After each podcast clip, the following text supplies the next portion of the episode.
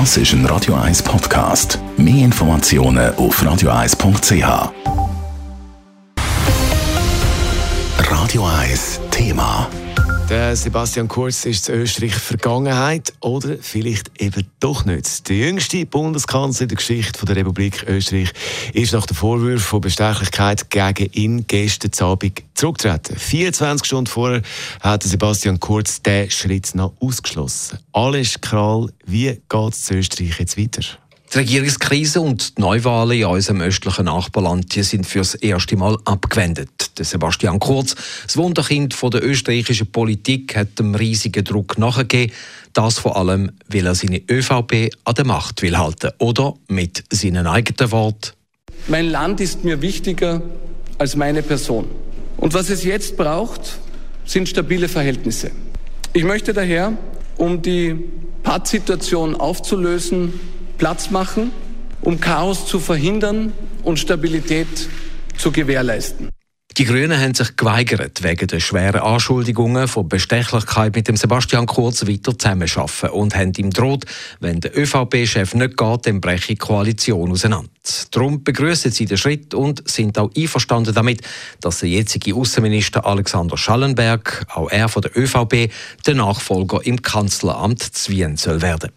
Sebastian Kurz im Vorschlag für den Nachfolger und überhaupt sein Vorgehen, das kommt bei der Opposition schlecht an.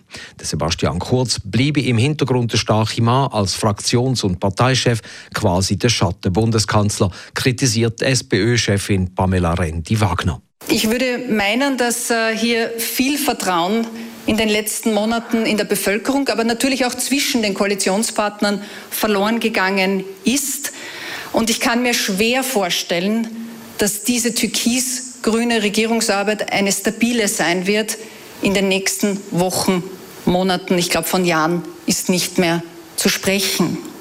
Ähm, Sebastian Kurz sind schwere Korruptionsvorwürfe zum Verhängnis geworden.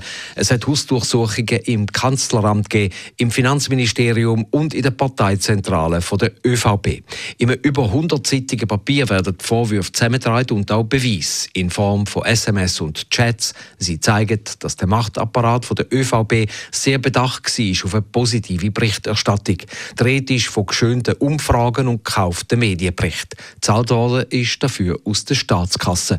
Steuergeld für ein positives Image also. Die Gespräche der Grünen mit dem Nachfolger Schallenberg die gelten als Formsache. Am Sebastian Kurz und seinem Apparat stehen aber schwere Zeiten bevor. Ob er sich politisch wird können heben, ist darum sehr unsicher. Alles Karl, Radio 1. Radio 1 Thema. Jederzeit zum Nachlesen als Podcast auf radio1.ch. Shake your body, baby, do that conga. No, you can't control yourself any longer.